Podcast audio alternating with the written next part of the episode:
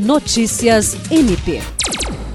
Nesta terça-feira, o Ministério Público do Estado do Acre, por intermédio do Grupo de Atuação Especial no Combate ao Crime Organizado e a Polícia Militar, prenderam 12 pessoas em Rio Branco, Porto Acre e Santa Rosa do Purus. Investigações do GAECO apontam que elas utilizavam as redes sociais para promover uma organização criminosa com atuação nacional.